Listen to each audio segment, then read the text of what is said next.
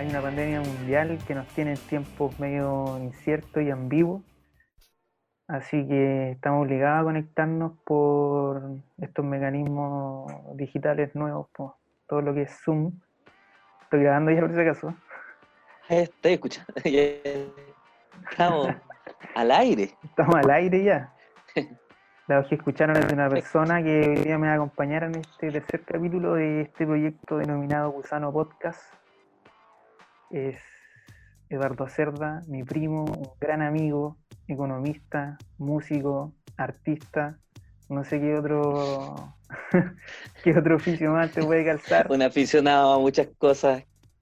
Si tuvieras que. Más que nada un apasionado por. Si, si tuvieras que definirte eh, a ti mismo, ¿cómo te, cómo te definirías?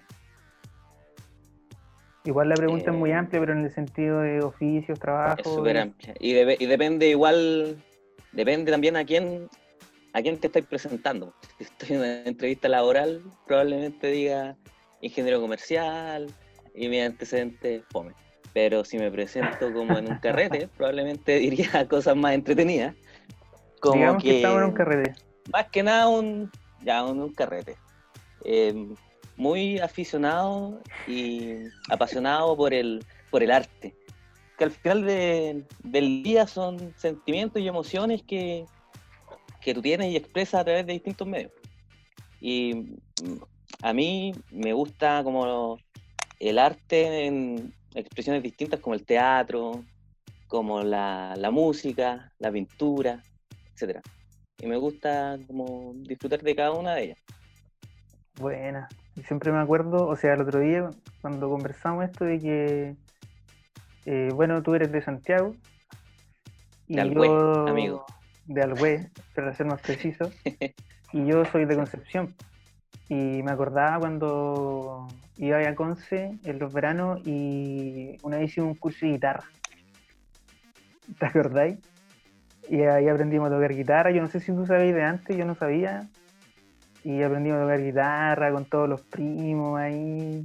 Y el profe era, era bastante particular, tenía una, un método especial para enseñar, una- unas tablaturas especiales. Que lo había inventado él. Supuestamente lo había O así inventado. decía. Así decía. Eh, sí, pues esa fue como la primera experiencia que tuvimos como de... Yo creo que fue la primera que yo tuve de clases de, de instrumentos. Y fue entretenido Buena. porque nosotros éramos bueno, un grupo de primos que se juntaba todos los veranos en, en Concepción y todos tomábamos el curso de guitarra. pues.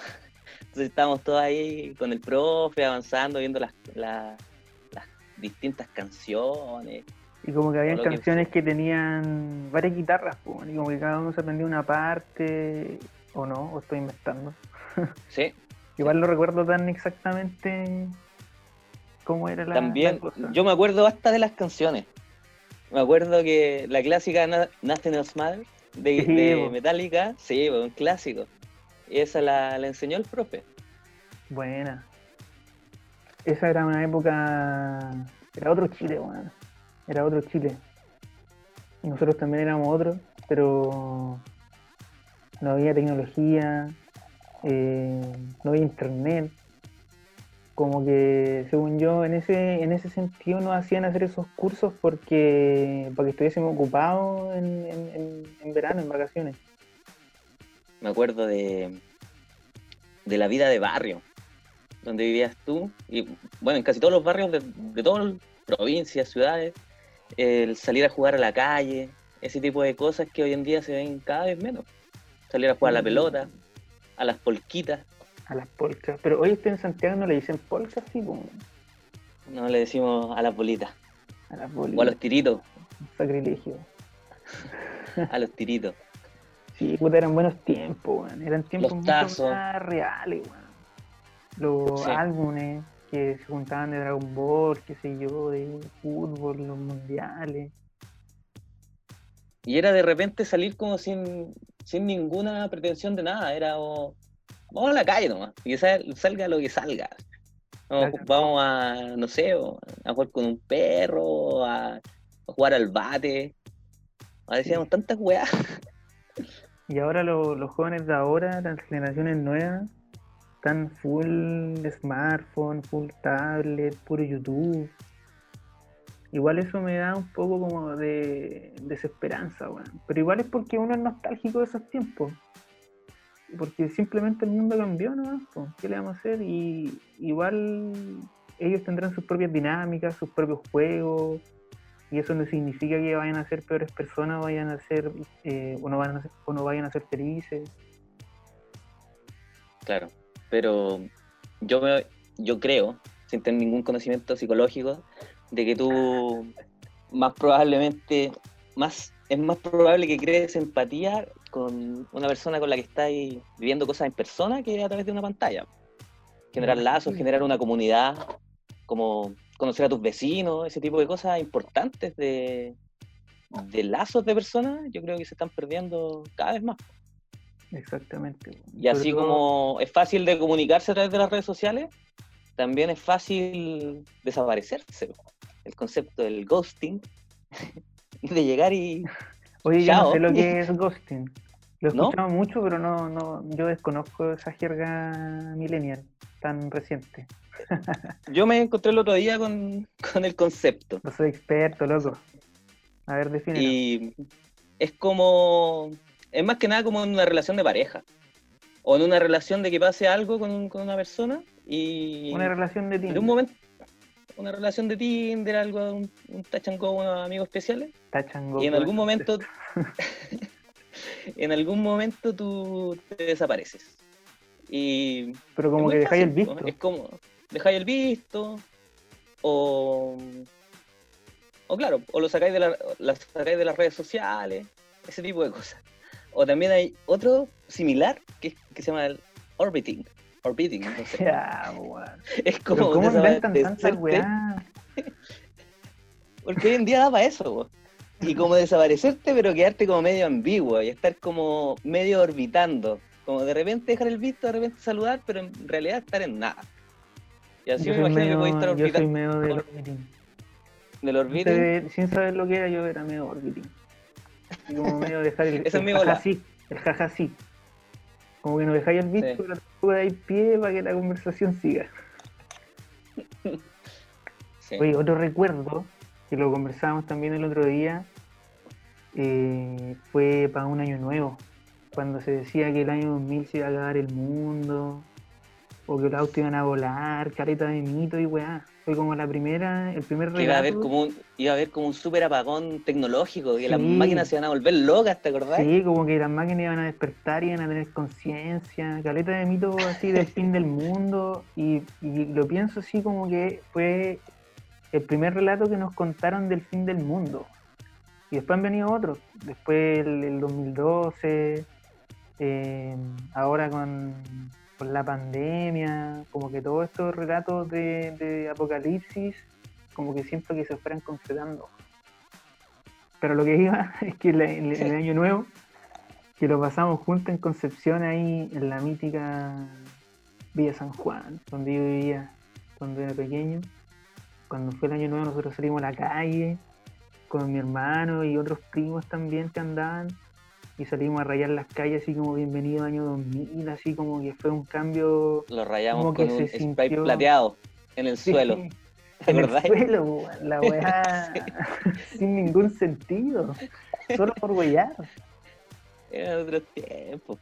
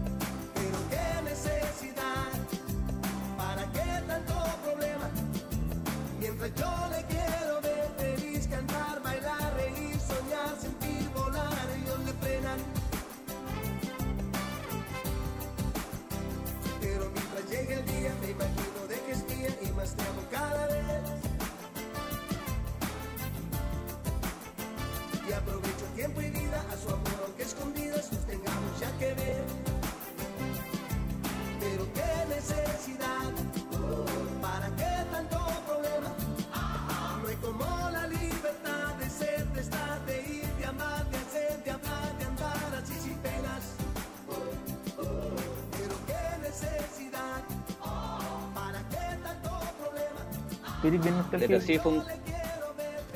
¿De los 90? Sí. Sí, puede ser que lo que lo que decís tú, pues, de que uno tiende a romantizar la época donde fue niño. Pero a mí con los 90 me, me, pasa mucho. Yo, yo te escucho un, un Shakira, un Ricky Martin, hoy día está en La Vega, un Juan, Gabriel, y se me paran los pelos. Yo me acuerdo de cuando niño, me escucho un sound, unos ráfagas, también te transporta a otra era. Oye, sí, bueno, unos ráfagas. Me acuerdo que. La onda sound. Me acuerdo que la tía Marco, una tía, tenía un personal estéreo, y eso era un objeto muy típico de los 90 y era como la tecnología máxima a la que uno podía aspirar. Y tenía caleta de cassette y mi primer acercamiento, yo diría que incluso a la música, fue a través de ese personal. Eh, y uno de los cassettes que tenía era Ráfaga. Y a lo mejor ahí, sin saberlo, fui, fui como definiendo mi gusto musical. Sí, dos cosas con eso. En primer lugar, la tía Amargo se adelantó a muchas cosas.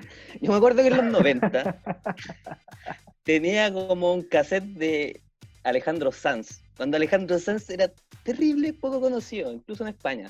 La tía Margo ya lo escuchaba, se adelantó, dijo, no, este cabro le va a ir bien. Me acuerdo que años después, con Michael Bublé lo mismo, nadie lo cachaba. No, no, este cabro va, bien. Bueno, y, pasó ahora último con el... Lo último con los coreanos, pues también. Sí, pues eso te iba a decir. con los coreanos también fue una adelantada. No, tiene un, un musical bastante especial, weón. Sí.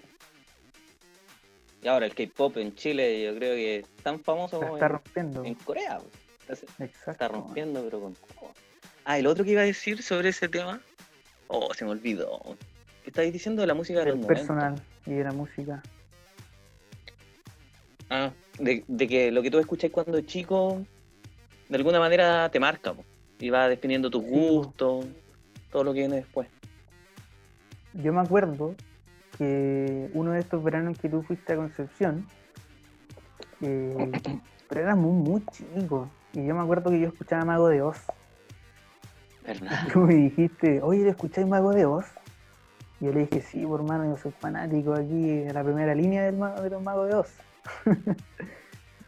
Y como que ahí cachamos que parece que nos gustaba la misma música, Y fue una época, después ya de ahí en adelante yo fui como medio metalero, era full metal. Y tú igual como que anduviste coqueteando con el metal. Anduve coqueteando con el metal. Como muchos de mi generación. Sí, como nuestra generación. Estaba de moda el, power metal. Power metal. los Stratovarius. Stratovarius, qué delicia esa música. No lo he escuchado más, hace como 10 años. pero sí, fue una buena época. Pero igual si lo pensáis, uno se, por ejemplo, yo por lo menos, me acercaba al metal porque veía que eh, la otra música como mainstream, común de mis compañeros, como que no me llamaba la atención, esto de la checo, era como muy, según yo, superficial. Entonces como que uno siempre busca ser como más eh, el distinto, más como el que tiene gusto más sofisticado y en esa época era como el metal, así como el power metal, como música entre comillas rara. Sí, una, época de la vida también donde estáis tratando de diferenciarte, de buscar tu identidad, tu personalidad, y ahí te gusta una banda y te compráis las poleras y te vestís de la weá y adquirís como toda una estética del, estilo. y era muy fácil y fome escuchar lo que todos escuchaban, pues. Yo creo que otra cosa también, aparte de esto de que nos veíamos todos los veranos, eh, otra cosa que nos unió ya de manera más fuerte fue cuando ya siendo unos adolescentes, casi adultos, adultos jóvenes, hicimos el viaje a Bolivia. ¿Te acordáis cómo surgió eso? No sé si me acuerdo tanto. Yo tengo una idea vaga que quizás me la inventé, pero en mi cabeza es como que... Un falso recuerdo. Un falso probable. Como casi todos los recuerdos que tenemos en realidad son falsos recuerdos. Te conté una historia de algo que pasó y en tu mente después tú le agregáis imágenes y lo más probable es que casi todo lo que recordemos es una construcción mental, ¿no? Y le, y le inventamos cosas, y, le y por eso, y, y por eso diálogo. Y por eso es tan importante la, las cosas que uno se dice a sí mismo, porque uno se va construyendo sus recuerdos y con esos recuerdos uno va construyendo su identidad. Sí, entre paréntesis, el, entre paréntesis. estaba viendo un documental, entre paréntesis, entre paréntesis, de que eh, un documental de la mente de, de Netflix, que hablaba sobre todos los recuerdos. Eh, creo que eran en pocas palabras de la mente. Y decía que hicieron un experimento con unos psicólogos, donde a ciertas personas, un grupo de estudio, le, les comentaron de que ellos en su adolescencia habían cometido un crimen. Les dan la, como los detalles de dónde pasó, eh, a quién fue. Los bombardearon tanto con información que esas personas que eran inocentes terminaron confesando un crimen que nunca cometieron. Como a ese nivel de, de, capacidad tenemos para contarnos historias falsas que después nos creemos. Sí, es un estudio documentado. Y eso pasa mucho como en los sistemas penales, por ejemplo, de Estados Unidos, donde gente que, que ha tenido eh, poca o mala educación en su vida, ¿cachai? Y lo inculpan de haber cometido un crimen y hacen exactamente lo que tú contaste y finalmente terminan confesando un delito. Oye, pero tú me estás contando de cómo, surgió, de cómo surgió. Ah, el hito, el, hito de esto. Sí. Según yo. No creo que haya sido era... como, un delito. Era más o menos.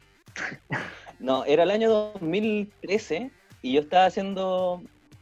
Estaba haciendo la práctica. En, de la práctica universitaria. Y mi práctica duraba como diciembre y enero. Y yo salía de vacaciones en febrero. Según yo, lo que pasó es que estábamos como en la última semana de enero.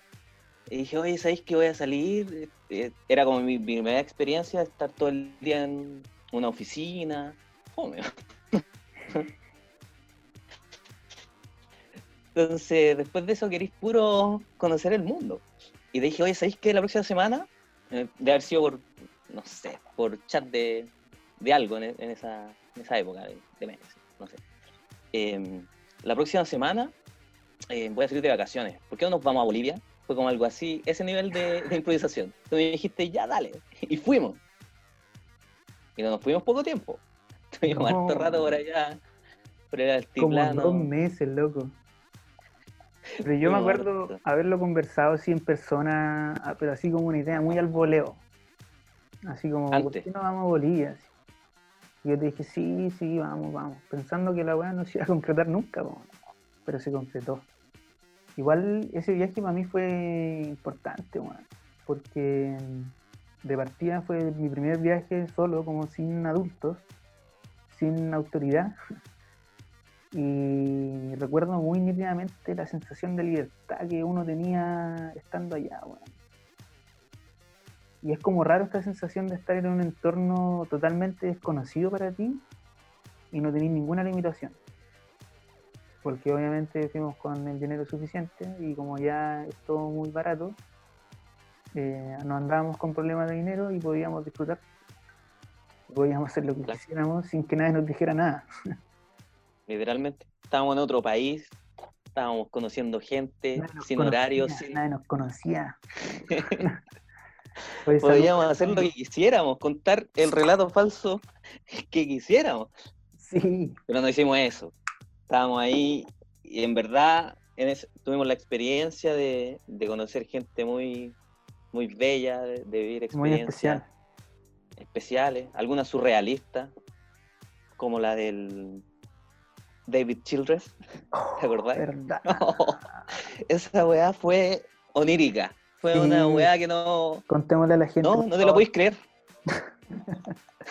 Porque esa también fue una de las cuando seguramente hablamos del posible viaje a Bolivia, estábamos metidos en esa de Hecho, de hecho, yo en la volada de David Childress. Yo tenía muchas ganas de ir a Bolivia porque había estado obsesionado durante mucho tiempo con el programa Alienígenas Ancestrales de History Channel y ahí había eh, escuchado esto de este lugar que se llama Pumapunku, en Tihuanaco, en Bolivia, en La Paz, cerca de La Paz.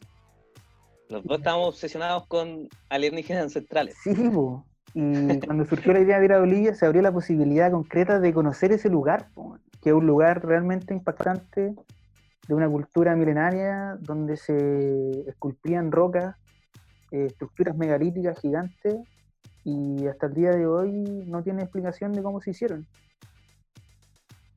Y estar ahí en el lugar era una experiencia casi religiosa, yo te diría. Sí. No teníamos itinerario, pero ese era un lugar que fijo teníamos que ir. Era como lo, el lugar que teníamos que visitar en, en Bolivia. Así que estando allá, nos pasó una experiencia ¿Verdad? onírica. La cosa es que llegamos a ese lugar, en Tiwanaku, y de repente a lo lejos divisamos a este personaje que se llama David Childress, que es uno de, lo- de los científicos, entre comillas, que no sé, qué, es- no sé cuál será su profesión, no quiero insultarlo, que aparece en el programa y todo, como experto en alienígenas ancestrales. Y justo estaba en ese lugar. Pero es, es una figura, es como este de los memes del Aliens. Sí, po, el, es el como- de los pelos parados. Exactamente. Es un, un ícono pop de la teoría alienígena mundial. Sí, po.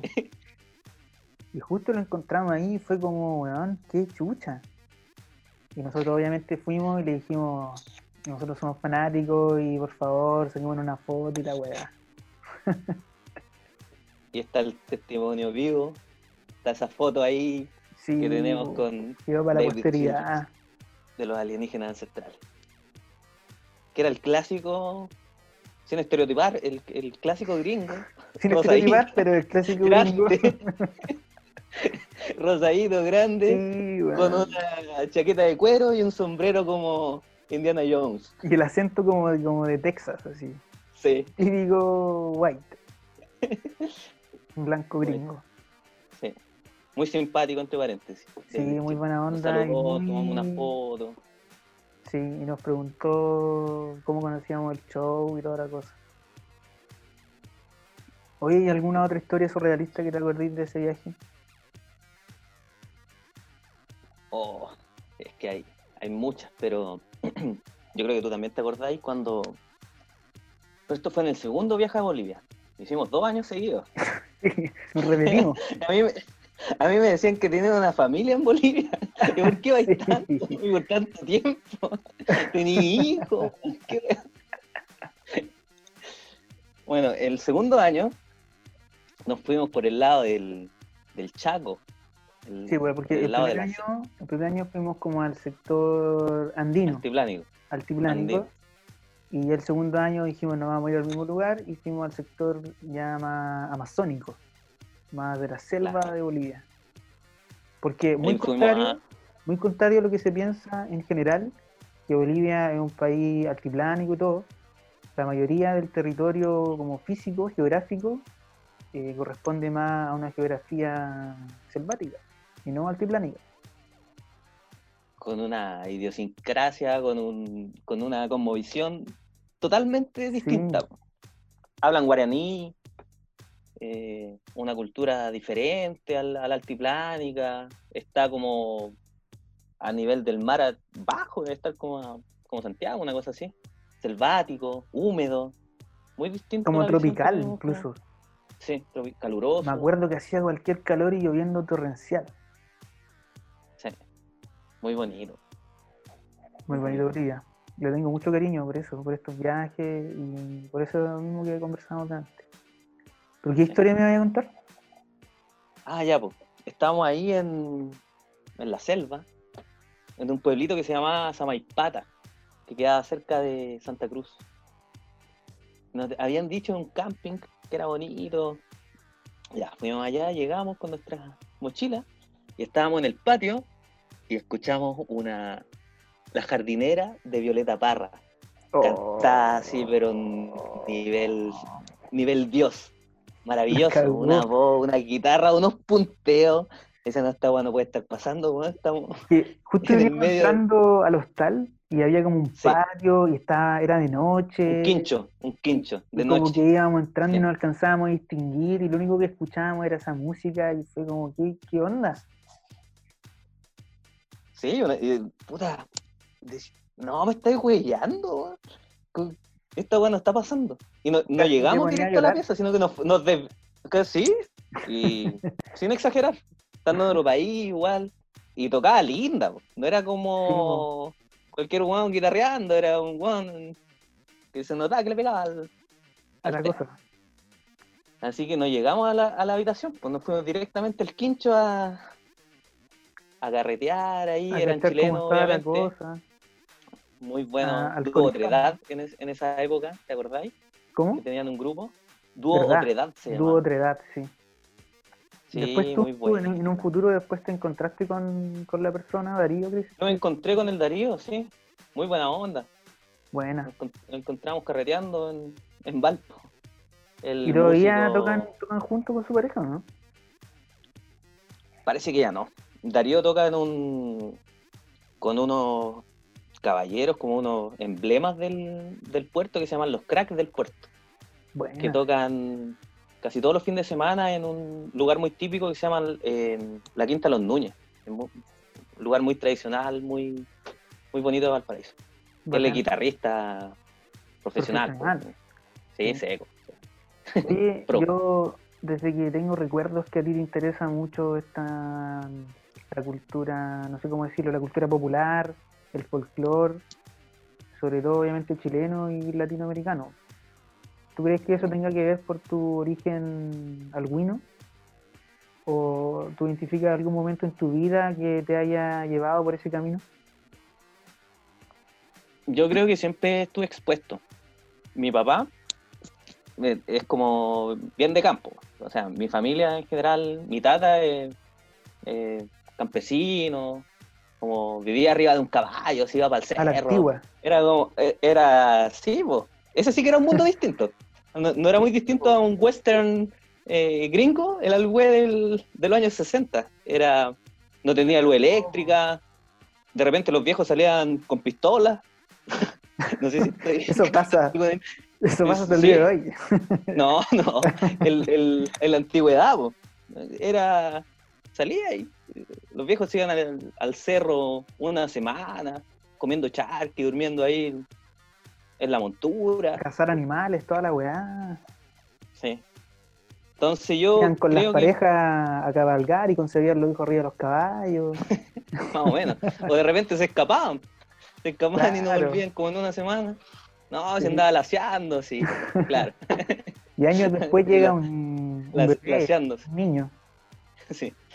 Bueno, entonces yo creo que algo de eso alcancé a ver en los 90 en, en el web de manifestaciones de, cultura campesina como bien bien reales bien reales que de hecho de gente, tocando que tocaban mexicanos pero caballeros que no tenían ninguna formación musical formal pero tú los escuchabas tocando unos acordeones unas guitarras cantando la cuestión que te llama la atención.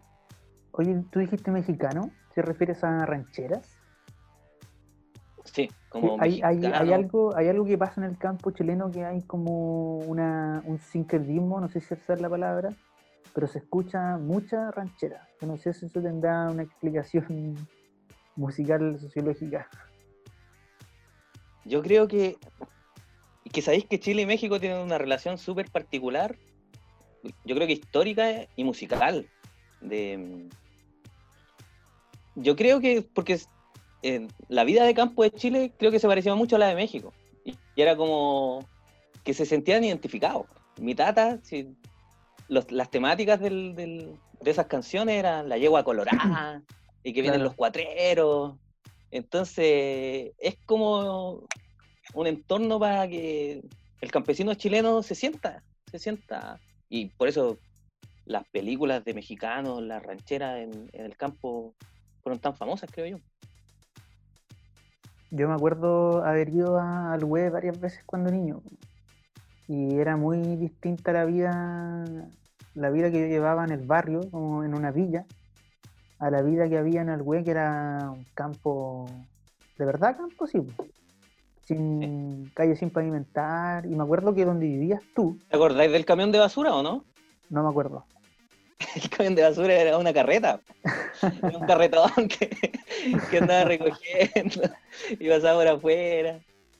Y así la gente se movilizaba por caballo. Sí, y me acuerdo que en tu casa, tu casa, eh, como el patio, era como una parcela gigante, ¿o no? Estoy equivocado.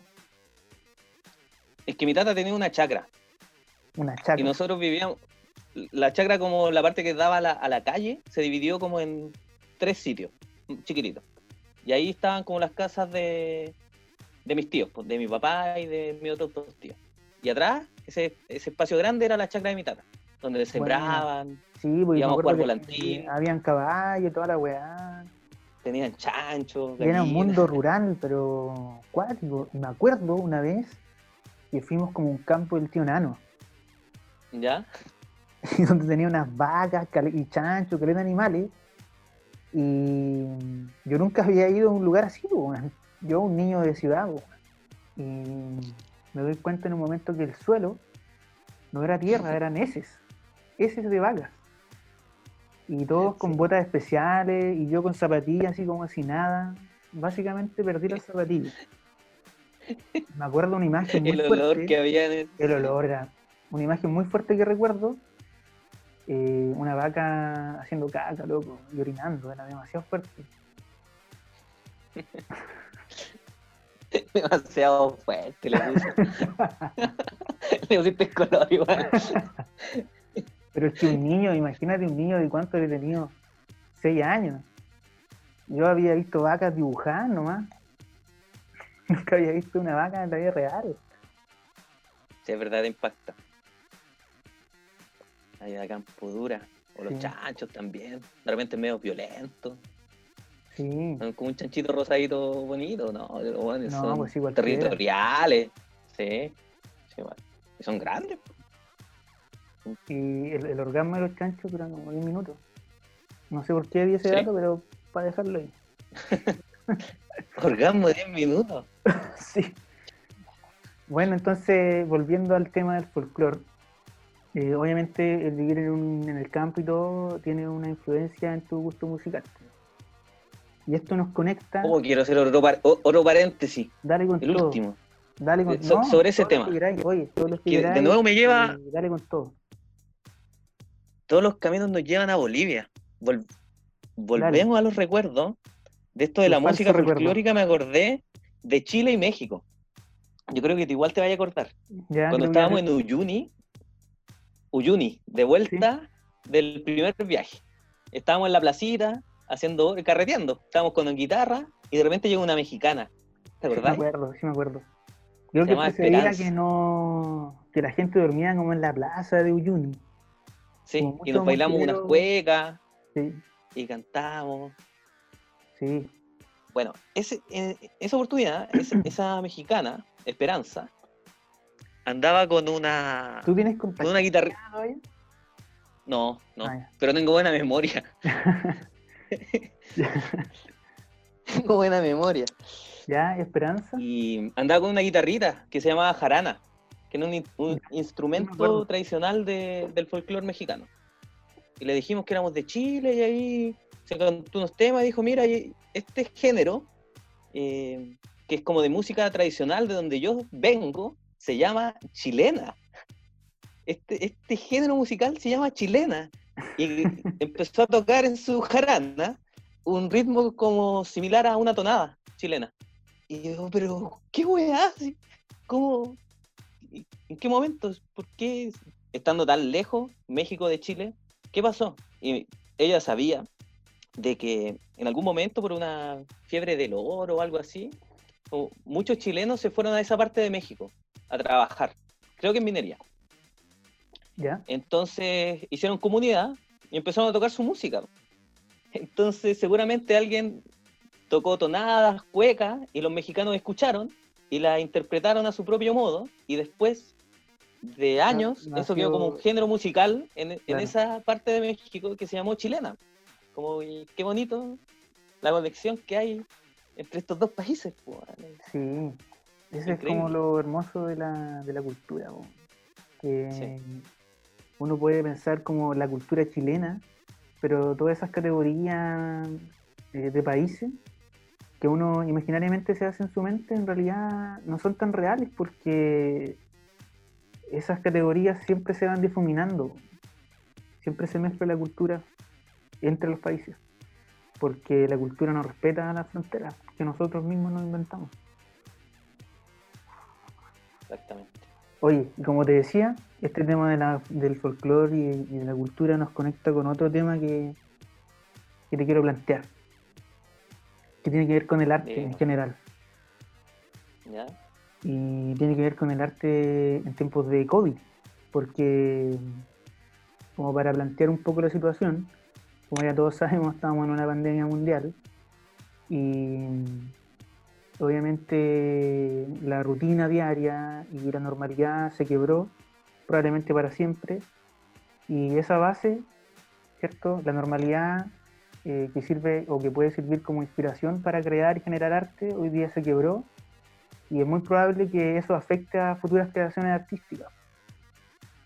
Y con el aislamiento, el confinamiento también, hay mucho más tiempo para mm, navegar en todo lo que era arte.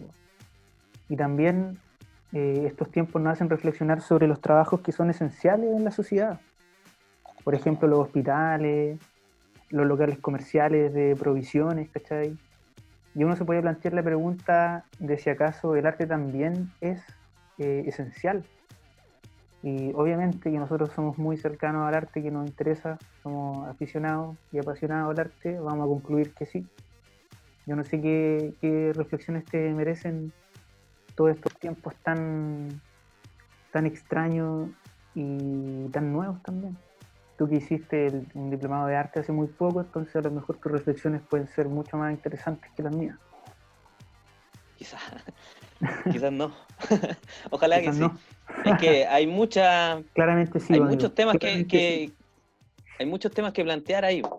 Eh, lo que decía de que un acontecimiento así nadie se lo esperaba. Yo creo que estaba en el aire de que el mundo está cambiando mucho, de que hay una revolución de la información, etcétera, de estilos de vida, pero de repente de un momento a otro, ¡pah! encerrado en la casa, meses, con una incertidumbre que no sabéis cuándo va a pasar, de, de que las relaciones, como este mismo programa, de que ahora sean virtuales, de no poder ver a tu gente, no poder abrazarla. Demasiado fuerte, demasiado, repentino. y un cambio en la, en la vida, en, la relación humana tan grande, debe tener algún impacto en el arte. Que al final el arte es como una expresión de, de la cultura, de, lo que somos, de lo que sentimos. Entonces yo creo que va... Y ha pasado, de que había una explosión súper grande de expresiones artísticas a través de internet, músicos creando, eh, artistas haciendo eh, performance, eh, teatro, cine. Y creo que el arte se va a hacer cargo de, todos estos cambios que se están viendo. Yo a veces pienso que estamos viviendo tiempos tan ambiguos, inciertos, y uno siente como que no hay de dónde agarrarse. Porque en la vida cotidiana, en el mundo pre-COVID, uno se aferra a las cosas rutinarias, a tu trabajo, eh, no sé, pues, a, tu programa favorito, a, a la música que escucháis diariamente. Y hoy día más que nunca las expresiones artísticas siento que es lo único que nos va a salvar de no volvernos locos. Porque sí, tal cual. hay tantas cosas que están cambiando y uno no sabe cómo enfrentarse a eso. Y uno que puede ser más sensible, qué sé yo, eh, necesita retroalimentarse de las creaciones que se están haciendo en el mundo o de lo que uno también puede crear.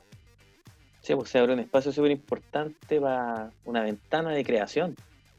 Bueno, de músicos reconocidos, de artistas, pero también para que uno experimente con, con escribir, expresarse, de repente pintar, porque necesitáis como llenar tu espíritu de alguna forma en estos días tan, tan complejos, tan inciertos. Oye, ¿y tú hay alguna actividad artística que hayas empezado a realizar con esto del, de la cuarentena y todo? Em, bueno, han sido días como muy de montañas rusas de emociones. De repente algunos días está echado, en otros días muy animoso y así cosas. Cierto.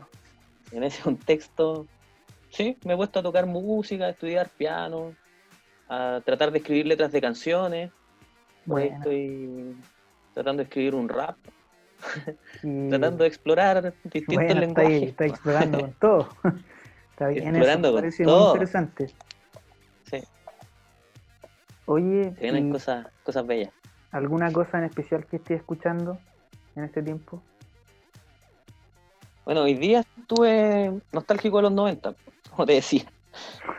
Hice chupete, hay un un unplug de la Shakira, que no huevo, que es una joyita musical, en, verdad muy bueno.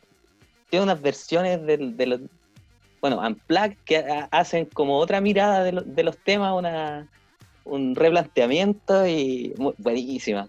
hay una con unos mariachi, ciega sordomuda, muy bonita. Otra del Ojo Así, que es como una onda árabe. Eh, estar en en Turquía, así. unos instrumentos, que unas serpientes que van a salir de repente, ¿te imagináis? Todo ahí, una ambientación muy buena. Estoy escuchando Ricky Martin, Juan Gabriel, hoy día, ¿qué más? Marc Anthony, estoy bien latino, latino clásico. Latino clásico. Yo extrañamente y coincidentemente también estaba escuchando Juan Gabriel.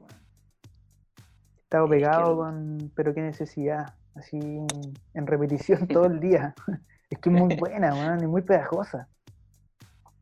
Sí, eso tenía Juan Gabriel. Unas letras y unas melodías que son verdaderos himnos de, la humanidad. Querida. Eh, probablemente ya te mites. letras, man, que. Oh, ay, ay, ay. Ahí uno se da cuenta de, de los artistas trascendentes, pues, que son atemporales. Y que te generan una atmósfera de que tú escuchas de Juan Gabriel y te transportas ya esos años al claro.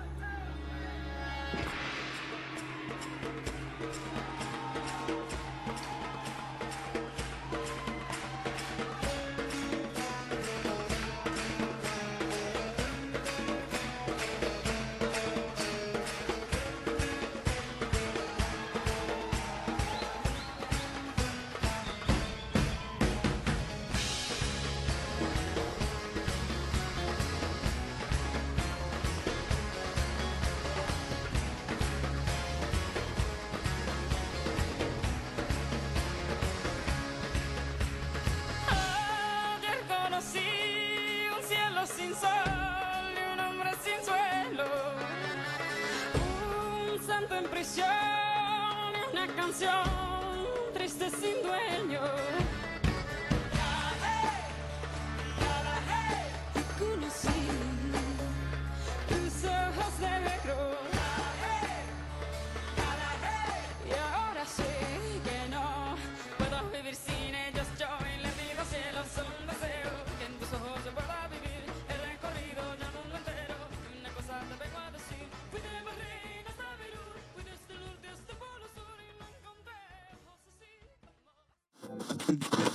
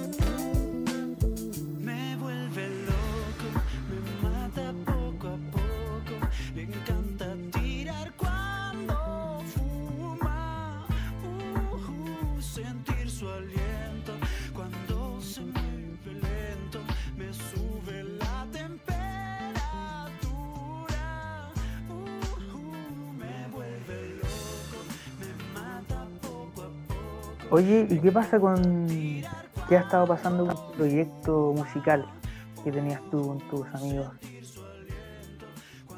Ah, sí, pues. ¿Alguna novedad que nos quieras contar? Nosotros acá vivimos un grupo de amigos, una comunidad. Arrendamos un departamento y eh, tres de los integrantes de, este grupo eh, vivimos acá, en, Estudios Colón, que, le llamamos a, este departamento. y tenemos un grupo musical que partimos el año pasado, sin ningún afán de, nada, de pasarlo bien. Somos amigos y compañeros desde el colegio. Entonces era como volver a, a revivir eso que sentíamos de tocar cuando es chico y tratar de hacer canciones. Y surgió, han surgido canciones y una la grabamos y ya está en Spotify, está ahí subida en todas las plataformas digitales. ¿Cómo se, llama? Tenemos solamente esa canción subida, estamos creando más, ahí estamos trabajando. Se viene, se viene. Se viene con todo. Eh, se llama Papi Tranqui, el grupo. Como Pupi Tranqui, como Pupi de... ¿Cachorro en inglés? De cachorro en inglés. Sí, Papi, Papi Tranqui. Y la canción se llama Dos Sabores. Si la quieren escuchar ahí en, Spotify. De hecho, quizás la ponga acá en el podcast, ¿se puede? Sí, pues obvio. Bueno. Va a estar sonando en este momento. Estamos experimentando ahí. No nos gusta definirnos como de un estilo esta canción salió como media onda funky, tiene una toque ahí en el coro, yo creo que quizás medio psicodélico, onda, no sé, Tame Impala, Pink Floyd, no sé. Y las nuevas canciones, como te decía, estamos tratando de escribir un rap, que salga algo medio onda disco, rock, lo que, lo que vaya pidiendo la canción, experimentando, sí. A mí me encanta que las bandas experimenten. Y me gusta mucho cuando, por ejemplo, una banda saca un disco con un estilo de música determinado y al disco siguiente hacen una agua totalmente distinta. Eso me encanta. Porque repetir la fórmula, no. Como el gran. Hay mucho que. Pero el caso cercano del gran Jorge González. Sí, Cada disco era muy distinto. Pasó por una etapa música electrónica por ahí, muy raro para la época, probando nuevas cosas. ¿Cómo se llama ese, ese grupo electrónico? Algo de las congas, de las congas algo, ¿no? Ese otro proyecto. Ah, los, los, los, updates, los updates. Sí, los updates. ¿Ese? Que tiene esa canción, ¿acaso tienes miedo aviado? Tienes miedo aviado, ¿acaso tienes miedo? Sí, una onda como electro, no cacho del estilo, me suena como muy europeo. House, no sé. No, y tiene otro, como un EP que sacó y tiene también ahí su experimentación electrónica original. Sí. Yo creo que estuvo sonando en Alemania, ese tiempo que estuvo viviendo en Berlín. Sí, Porque González, un personaje que hubiera sido muy fácil repetir la fórmula. Si ya era ultra famoso a los veintitantos, tenía puta, llenaba estadios con los prisioneros, le iba a la raja. El dejó la weá y empezó a experimentar nomás. Verdadero artista. Verdadero artista, po. Y hace poco se cumplieron 30 años, creo, del disco Corazones, po.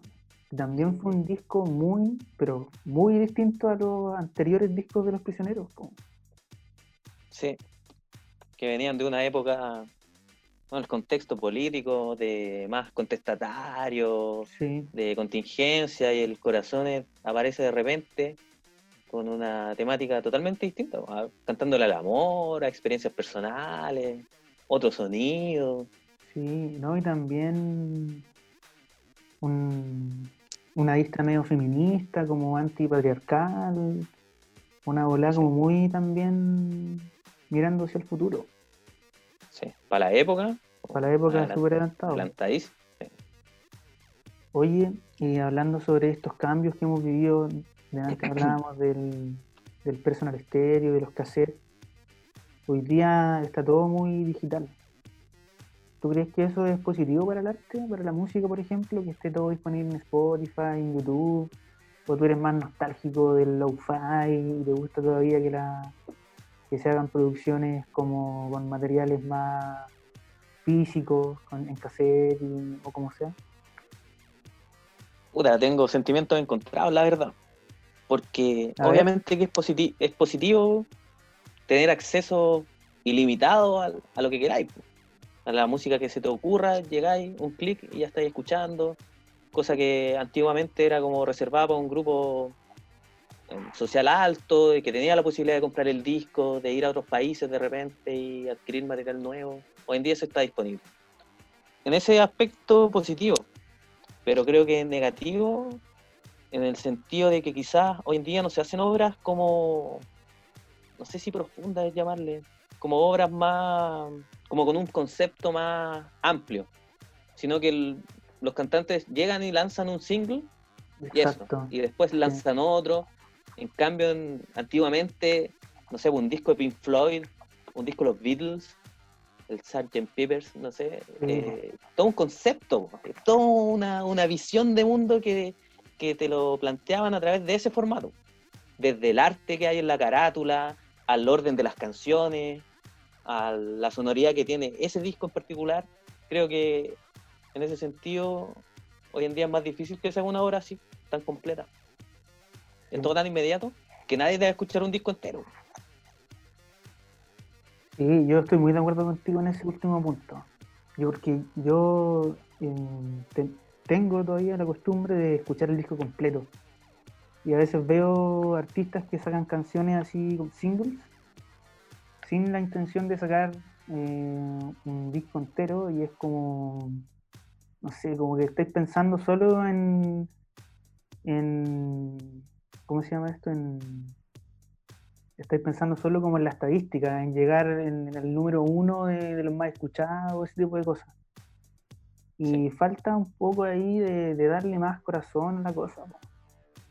Pero igual siento que eso puede cambiar porque piensa que Bad Bunny eh, ahora último ha sacado discos y él partió sacando el single. Y así se hizo. colaboración con tal persona para hacerse conocido. Sí, y así partió y ahora siento que le trata de dar un poco más de profundidad a sus creaciones. Yo no sé si eres muy fanático de Bad Bunny, sospecho que no. A mí en particular, pero no, es que tenga algo en particular con él. Y con, ninguna música como en específico, como, no, esta música es mala porque es básica, no, no, no, no, no estoy como ese comentario, ese A mí lo hice mucho cuando éramos metaleros. Yo creo que sí. Lo hubiéramos hecho y no, porque la weá es simple. No, no. Yo, a mí simplemente no, me llama la atención el trap como porque no me genera nada, simplemente. Mm. No, no por una crítica a este artista en particular, sino que no me pasan cosas. Con el reggaetón puede ser muy simple la canción, pero te dan ganas de carretear, de bailar, encuentro con un ritmo como más alegre, más latino, pero con el trap me pasa que es muy apagado y no le, no le he encontrado todavía el, gustito. Dar una oportunidad, sí. Pero encuentro bueno lo que decís tú, que no cachaba si está sacando discos y como con toda una estética en, ese disco y proponiendo cosas nuevas. Igual que tampoco es un Pink Floyd, para dejarlo claro. no es un un Sgt. Pepper, pero hay algo ahí, ¿cachai? Está probando cosas, está bien. Está probando cosas y, y el otro día te lo comentaba, que en el contexto de pandemia, cuando esto ya pasa y todo, y veamos hacia atrás, el pasado, en retrospectiva, y miremos quién era el artista más escuchado durante la pandemia, y va a ser Bad Bunny. Eso algo nos dice de, de la realidad, eso algo nos dice del estado de la música, del estado del arte, para bien o para mal, no lo sé, solamente... no, es un dato menor, nos comunica. no lo había pensado. Sí. Ah, nos hemos dado la recomendación que teníamos. ¿Qué recomendación? Yo tenía una recomendación de que sigan una página en Instagram que se llama COVID Art Museum. La que, te mandé claro, te la mandé yo. Sí, me la mandaste tú. el huevo. Qué buena gloria de Sí, es que está buena. Que día me dio el trabajo de buscar como, puse como, googleé arte y coronavirus. y me salió esta weá todo el rato. Así que le ha ido bien. no, esa página de Instagram está muy interesante. Porque mm, uno puede ver cómo hacia dónde o qué están pensando como los artistas en este tiempo. De tanto aislamiento y todo. Claro, y ahí estuve cachando que colaboraciones como de aficionados anónimos y también de artistas reconocidos y mucho material, imágenes, ilustraciones, fotografías, cosas que en verdad te, impactan y como que apelan a tu e, emocionalidad en, estos tiempos, como cosas de repente media fuertes, de gente aislada o... Y de repente cosas no tan fuertes, incluso por ejemplo cosas como de diseño. Vi delante que subieron como una imagen 3D, puede ser, de una mesa, como de un restaurante, como con tres puestos y como una pantalla que bajaba del techo. Ah, sí, la vi, completamente como en 360. Y que cubre tu plato y todo, pues, como que eso te permitiría ir a un restaurante, ¿cachai? Y eso igual se ha visto en países donde ya han empezado las clases y cada alumno tiene como una pantalla en su mesa o en el patio está marcado como el lugar donde tienen que estar. Pero en estos tiempos que estamos viviendo, como tan surrealistas, es como, eh, como que hace el, punto de que no sabemos eh, hasta qué punto es, realidad y ficción lo que estamos viviendo. Así como un capítulo de Black Mirror, de un, un futuro distópico. No estamos lejanos a que pase que en un restaurante estés con una con una, al lado con estas migas y, que tengáis que salir siempre con mascarilla, cosas inesperadas. También han, hecho harto eso como de contextualizar la, los objetos que ahora son tan importantes, el gel, el alcohol gel, la mascarilla, colocarlo en distintos escenarios. Cosas que antes tú nunca te habías percatado, pero que ahora son más importantes que nunca. Y como que definen nuestro cotidiano, por ejemplo, el alcohol gel, la mascarilla, em, tu propia casa, ¿cachai? Es, tu propia casa que em, antes tenéis la oportunidad de salir cuando queráis, ir a cualquier lugar, y hoy día tenéis que estar obligados a pasar muchas más horas en el mismo lugar. Claro. No se ve el material que, refleje eso, está, interesante. Está interesante, está muy interesante. Así que para que todos Instagram, Instagram COVID Art Museum. ¿Lo dije bien? ¿Cómo? ¿Lo dije bien? Está bien. No, o sea, más o menos. Yo creo que es más como museum. COVID Art Museum. Buena, ahí te, sale ahí te sale bien. ah, se salen buenas.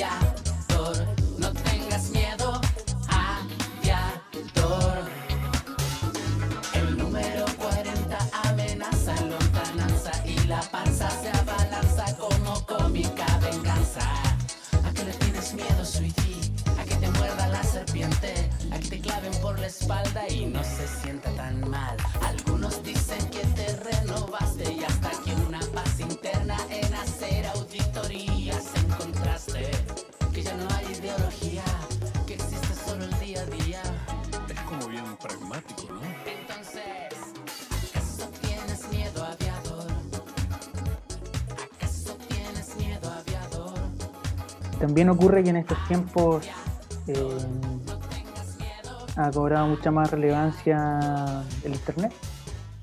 Ahora nosotros mismos, como ya lo hemos eh, dicho, nos estamos conectando por Zoom. No estamos en el mismo lugar, estamos a kilómetros de distancia y tenemos una cámara apuntándonos todo el tiempo. Y esto está siendo grabado.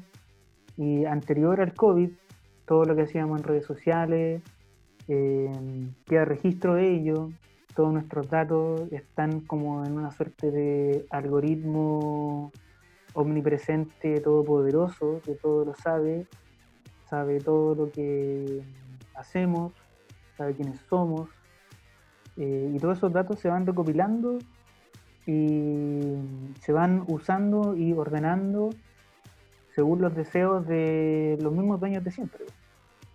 Las personas que tienen acceso a esos datos en un futuro y lo hacen al día de hoy, por ejemplo, pueden ofrecernos publicidad de productos que nosotros ya buscamos y pueden incluso eh, direccionar o escucharnos. O pueden escucharnos a través del micrófono. Y en base a todos esos datos pueden direccionar incluso hasta tu posición política, como lo que se vio en las elecciones de Estados Unidos o de Inglaterra. Y así un sinfín de cosas que, que parece que se están radicalizando y que mm, todo se va volviendo como más eh, artificial. Y no parece descabellado pensar que en un futuro el ser humano logre crear una inteligencia artificial que sea consciente de sí misma.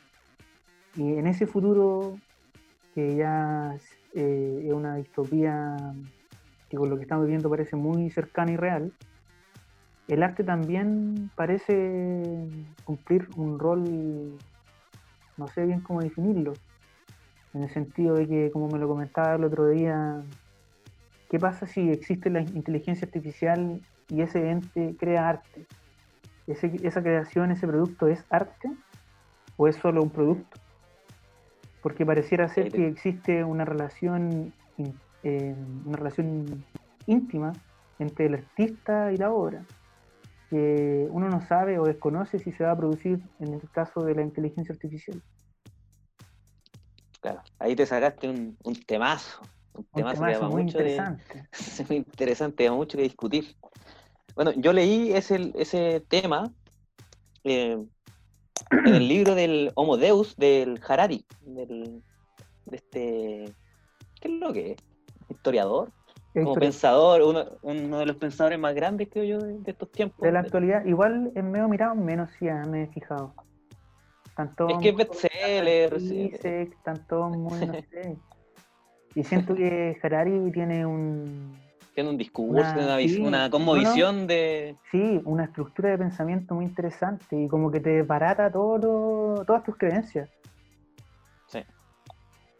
Hace un barrido de la historia desde, desde el comienzos de la humanidad hasta hace como proyecciones de futuro. Bueno, en el segundo libro del Harari, del Homo Deus, hablan sobre ese tema. Yo, en esa parte que he impactado porque, claro, pues, el, el Homo Deus, ahí lo tenéis. bien, bien ahí. Más grande.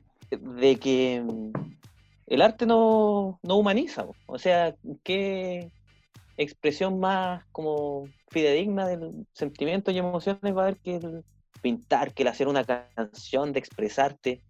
De hecho, uno podría incluso argumentar que lo que nos hace humanos es la capacidad de hacer arte y de percibir el arte.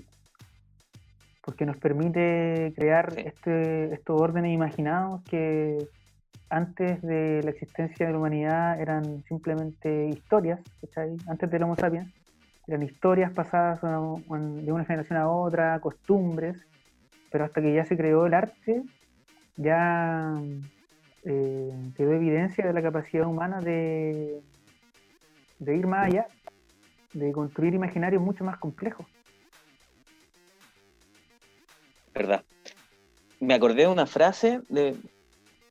No me acuerdo del nombre del libro, pero me acuerdo que el, autor se llama Nuccio Ordine, que es un italiano. Y es como un ensayo de, de filosofía del arte, una cosa así.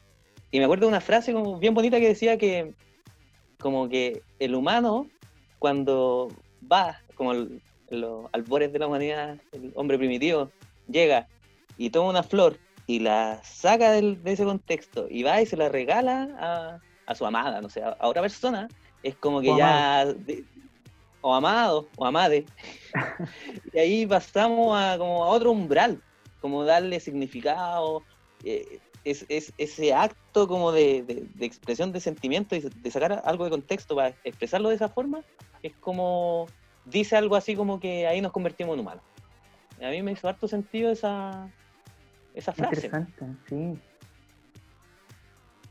Bueno, y hablando del Homo Deus, ahí empieza a hablar de la inteligencia artificial, y si tú empiezas a pensar, sí, pues, obviamente que es mucho más eficiente una máquina o un algoritmo, un software para organizar administrativamente algo, para sacar cuentas, para construir robots, para lo que sea, como cosas específicas de eficiencia.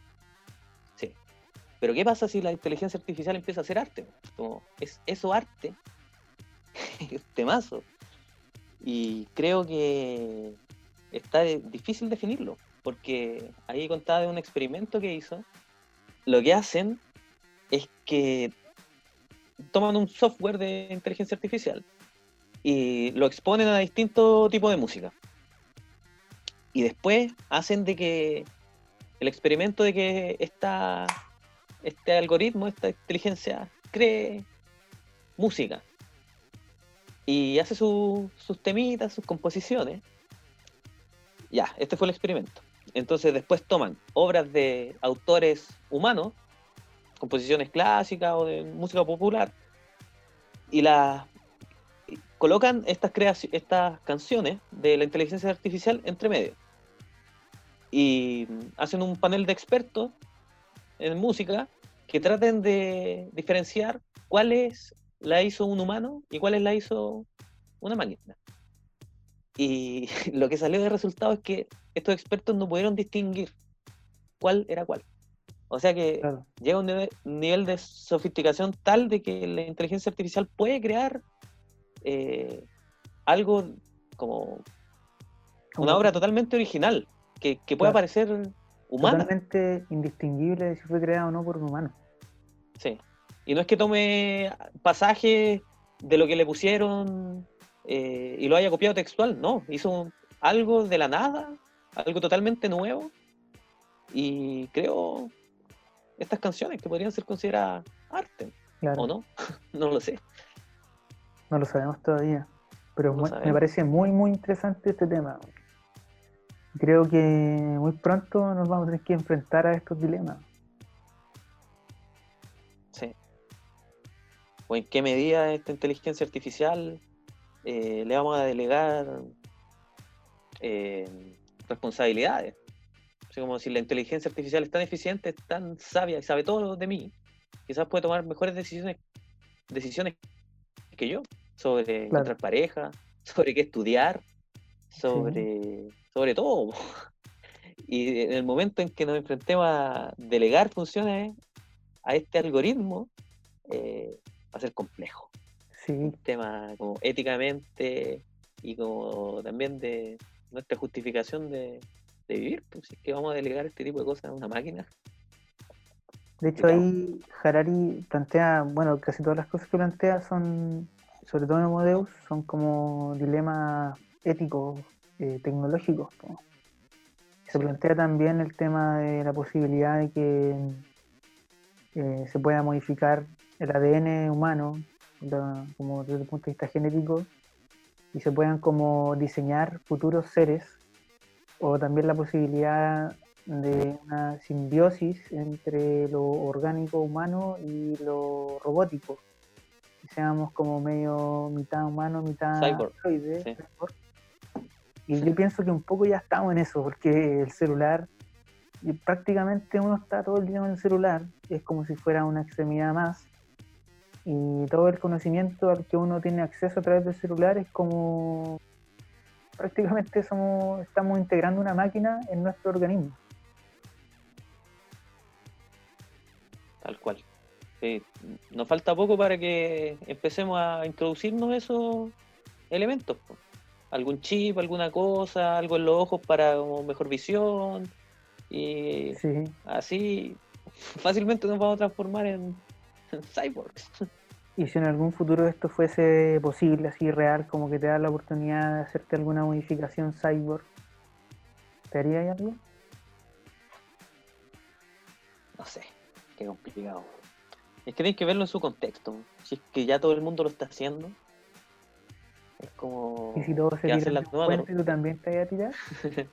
Pero va a ser la nueva normalidad. po. La nueva normalidad. La nueva normalidad. Alto concepto sacaste ahí. Como también, pues, lo, no sé, pues hace cinco años decían, no, pero ¿cómo la gente pasa todo el día metida en los celulares, los más De hecho, yo conservadores, acuerdo- reacios? yo, yo era de esos, Tú po. eras de esos, pero así, weón, a ultranza. Brígido. Y hasta como el año 2012 no tenías ni WhatsApp, así una weá así. No, no, no tenía nada. po. Y no, no me gustaba la- el- sí, no me gustaba el hecho de, de estar como, como abstraerte de tu realidad y estar como en este mundo virtual. Claro, pero va cambiando el, el mundo y hoy en día estoy tan hiperconectado como, como todas las personas en este, en este planeta. No, no podéis remar en contra de algo tan masivo que es un fenómeno global. Po. Oye, ya como pa- pasando al último tema que habíamos hablado en la pauta, tiene que ver con la arista política del COVID. Del lado político no, yo no cacho tanto, ¿tú cacháis más? No, pero algo, una conversación ahí general, ¿no? Lo que yo me gustaría decirte eh, tiene relación con la tecnología también. Porque los países asiáticos que han logrado controlar la pandemia, como China o Corea, han utilizado elementos tecnológicos de forma masiva. po.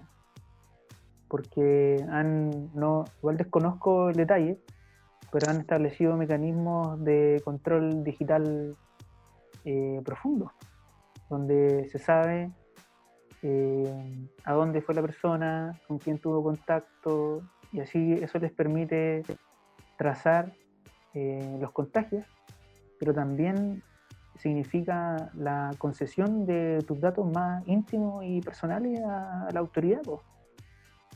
Y esa información, que es como lo que hablaba un poquito antes, está a disposición de los de los más poderosos. po. Entonces, en ese sentido, uno como ciudadano se siente indefenso frente al gran algoritmo y pareciera ser que ya no hay forma de escapar. Entonces, tenemos por un lado esa solución, eh, ¿cierto?, hacia la pandemia, esa solución de la pandemia, y por otro lado tenemos una potencia o ex potencia ya prácticamente Estados Unidos, donde el presidente no cree en la ciencia y le da lo mismo el temita de la pandemia y eh, le dice a los ciudadanos que salgan, que da lo mismo. Y se han visto manifestaciones en Estados Unidos de mucha gente que quiere que la economía se abra, que todo vuelva a la normalidad, o a este concepto de la nueva normalidad, y así se ha repetido en España, en Brasil y en otros países.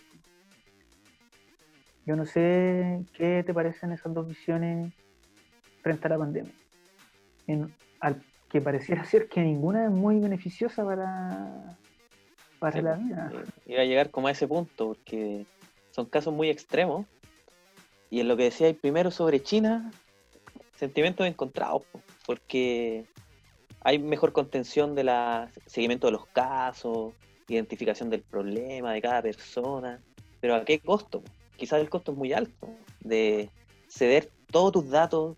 eh, en Corea también creo que se hizo este como seguimiento, pero minuciosísimo del, de cada persona y está el dilema de que sí puedes estar haciendo como un bien a la sociedad, pero el precio de entregar toda tu, información a quizás quién eh, es un tema no menor, es complejo. pareciera ¿Qué uso van a hacer de esa información? En este caso puede ser positiva, pero también puede ser para, para control, control de masa. para venderte Lo que hablábamos de la manipulación de elecciones en, Exacto. lo del Brexit, en, Exacto. en las elecciones de Estados Unidos. Parece que en Brasil también hay un Caso así de, con la elección de Bolsonaro. De Bolsonaro. Entonces, el, el- el valor de la información es, es muy alto y se puede hacer mal uso de ella fácilmente. Sí. Y parece Sobre ser todo en regímenes como autoritario. no conozco mucho de China, pero al parecer no se ve como muy muy atractivo, un régimen totalitario, dictatorial, con restricciones de, de expresión súper grandes, que creo que en Estados Unidos, con todos los defectos que tiene, eh, ese tema está un poco mejor. Que eres neoliberal, weón. No te encanta ese individualismo puto radical. Puta, igual tenía. La verdad es que No, igual. pero no, no, sí, igual no- no me podéis negar de que en Estados Unidos tenéis muchas más libertades. po. No, por sí, Twitter podéis putear a Trump y podéis escribirle KS Pichí. Andas esa weá con el chino, weón. Quizás qué te pasa. Sí, o no, sí. simplemente estos weones no tienen abierto internet ni, ni medios como para hacerlo. po. No, si no, no puedo negar que tenía un punto ahí, pero eh, también ocurre que Estados Unidos es una sociedad tan individualista, tanto como la nuestra, quizás nosotros más, y son tan individualistas que no son capaces de eh, hacer una reflexión y decir, mis acciones tienen que estar orientadas hacia un bien común, que en este caso, en esta coyuntura, sería la superación de la pandemia porque se le ha enseñado a la gente y se le ha dicho que toda la libertad individual tiene que ser la máxima posible siempre, en todo contexto, en todo lugar. Y, y pareciera ser que en, este, en, esta, en esta realidad pandémica eso no nos beneficia para, para salir adelante.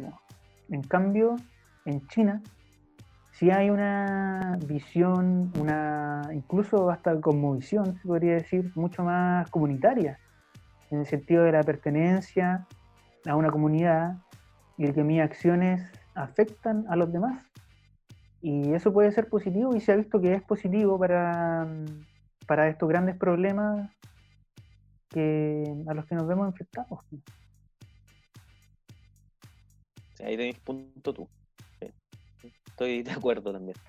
Estados Unidos quizás Sí, no, no genera pero- las mejores condiciones para el- la visión de comunidad, así como se entiende en otros países más colectivos como, como China. Sí, pero, eh, pero sacando una conclusión, podríamos decir que mm, todo lo que hemos dicho respecto de estas dos visiones es una, una forma muy binaria de entender la realidad, porque no solo existen esas dos visiones, pueden haber más, y me parece que la clave para la superación de la pandemia está en eso, en entender nuestra propia idiosincrasia, y no solo para la pandemia, para todos los problemas entender quiénes somos, eh, construir nuestra propia identidad y hacer comunidad y hacer sociedad en base a lo que nosotros mismos decidamos y no tenemos por qué eh, imitar lo que hacen los gringos, lo que hacen los chinos. Yo creo que ese es el mensaje que quiero dejar hoy día a toda la gente que por alguna razón llegó a escuchar este podcast y que mm, se quede con eso que construyamos un país o del país que sean, que construya una comunidad mucho más hermanable, mucho más empática, con valores distintos a los neoliberales. Yo no digo que tenemos que ser como, no, que tengamos que ser eh, socialistas o comunistas, igual pienso que ya ese eje izquierda-derecha ya está medio agotado y que lo que tenemos que atender son otras cosas, que es la cuestión medioambiental y quizá una visión mucho más espiritual. ¿Por qué no? Yo creo que conectando con lo que hablamos muy al principio de este programa, de los 90, de cómo era el mundo tan distinto, quizás en esta situación tan extrema nos sirva para reflexionar, para hacer un cambio de mente individual, en cosas pequeñas como lo que decíamos, de conocer a tu barrio, a tus vecinos. Ahora se da el contexto y, no ideal para, para, para juntarse, pero sí para, para como preocuparse más del lado humano de, las personas. Y con esos pequeños cambios como de, de mentalidad, de acciones que podemos hacer, eh, al final se generan cambios sociales súper importantes. Más que hablar de un gran relato, de un discurso de hagamos la revolución, como que podemos como a través de pequeñas acciones individuales hacer un cambio súper importante. Estoy de acuerdo contigo, pero también pienso que ese cambio individual tiene que ir complementado con una organización eh, comunitaria un poco más amplia. Y igual pienso que todo esto del COVID, la pandemia, nos va a servir para por fin eh, darnos un relato común. Porque si algo aprendí leyendo a Harari, es que lo que une a las personas y construye comunidad son los relatos comunes. Y hoy día más que nunca tenemos un relato común. Incluso uno podría pensar en una estructura global de, por ejemplo, y aquí quizás me puedo pasar tres pueblos, pero pensando en un ingreso básico universal de carácter global, que toda persona por el hecho de ser persona humana tenga derecho a un ingreso acorde a la calidad de vida del lugar donde viva y que pueda desarrollarse plenamente. O una superestructura de salud a nivel mundial que todos tengan asegurado. O una hiperestructura o superestructura de energía renovable. Ese tipo de ideas siento que después de la pandemia vamos a tener que intentar desarrollar. Sí, está el contexto para poder hacerlo.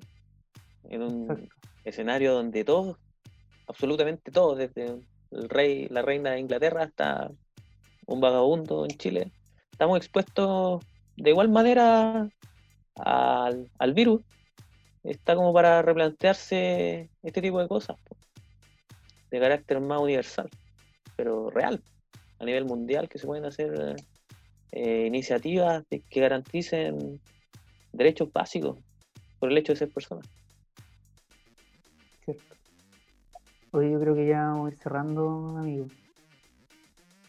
Ya, pues. ¿Qué te gusto esta conversación.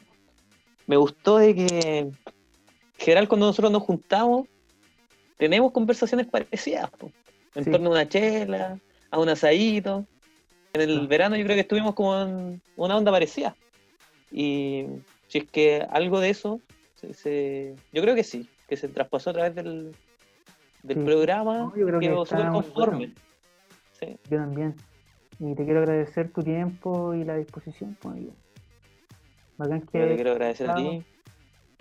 Y como dijimos al principio, pues, tenemos caleta de cariño porque al, al margen de ser primos, como que se ha formado un lazo súper súper bacán de amistad, de, confianza, de afectos que va más allá. A pesar de vivir en regiones distintas, súper lejos, pero el contacto se mantiene. Desde, desde chico, desde que nací. Desde ahí en Santa Sabina. escuchando Ricky Martin toda la vida, escuchando Mago de Oz, muchos años. Su molino de viento. Sí, cuántos años. Satania. Satania. Bueno, y con esto cerramos, pues, amigo. No sé si quieres dejar tu Instagram o algo así. O la cuenta de tu Instagram. La. Deja todo. El... Lánzate con todo. Mi Instagram es arroba Lalo Cerdanova. No sé si quieren seguir una cuenta totalmente personal que somos weas, como, como toda la gente, ¿no? Historias de weas, de repente compartir memes.